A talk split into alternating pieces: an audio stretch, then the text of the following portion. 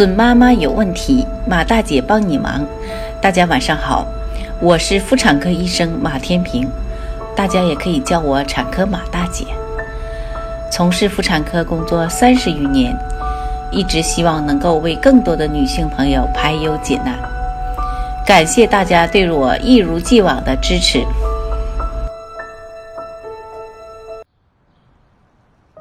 最近呢，罗女士很烦恼，因为还在月子期里呢，她就感冒了。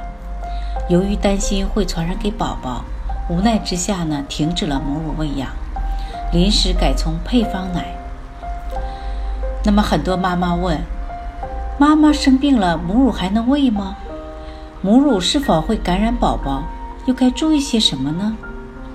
那么我们接下来看罗女士，她每天呢白天呢就挤奶三到四次，夜间几乎不挤奶。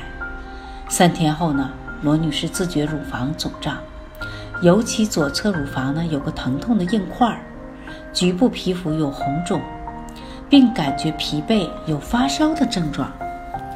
一测体温呢。已经有三十七度五了。罗女士因停止母乳喂养后呢，白天挤奶三到四次，夜间几乎不挤奶，导致乳汁没有有效移除，而引起了乳胀及乳腺管阻塞。乳汁受到压力而回渗到乳腺周围组织，而这些组织呢，将乳汁视为外来物。加上感冒后呢，抵抗力降低，引发了乳腺炎。那么感冒呢，可否进行母乳喂养呢？妈妈在患感冒时呢，通常无需与婴儿分开或停喂母乳，因为感冒呢或是呼吸道病菌感感染。当母亲接触到这病菌时呢，体内就会产生对该病原菌的专一性抗体。以保护自己免于感染。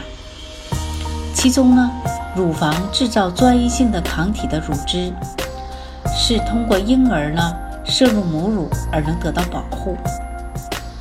所以说呢，母乳不只是食物，还是一剂良药。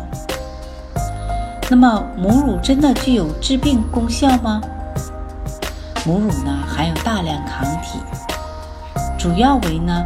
分泌型免疫球蛋白 A，它能进入婴儿的肠道，浮照在肠道上皮，阻止细菌与病毒侵入肠道黏膜。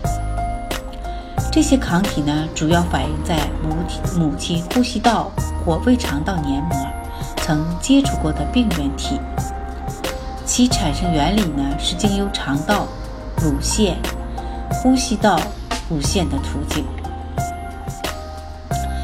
那么平时需要注意些什么呢？母亲必须呢要注意个人的呼吸道与胃肠道卫生，包括勤洗手、戴口罩，降低由飞沫或接触传染的方式将病原传给婴儿的风险。还有哪些疾病不影响母乳喂养呢？最常见的，比如感冒、发烧、拉肚子。乳腺炎等都不影响哺乳，而且呢，可以在医生的指导下服用哺乳期安全的药物。再者呢，就是如乙肝、甲状腺疾病、糖尿病等，也可以进行正常哺喂。所以呢，妈妈们不用担心，感冒的时候是可以哺乳的。准妈妈有问题，请找产科马大姐。那么今天的分享呢，就到这里了。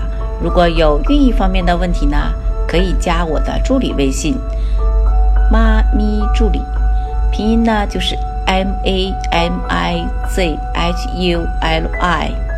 好，我们期待下期再会。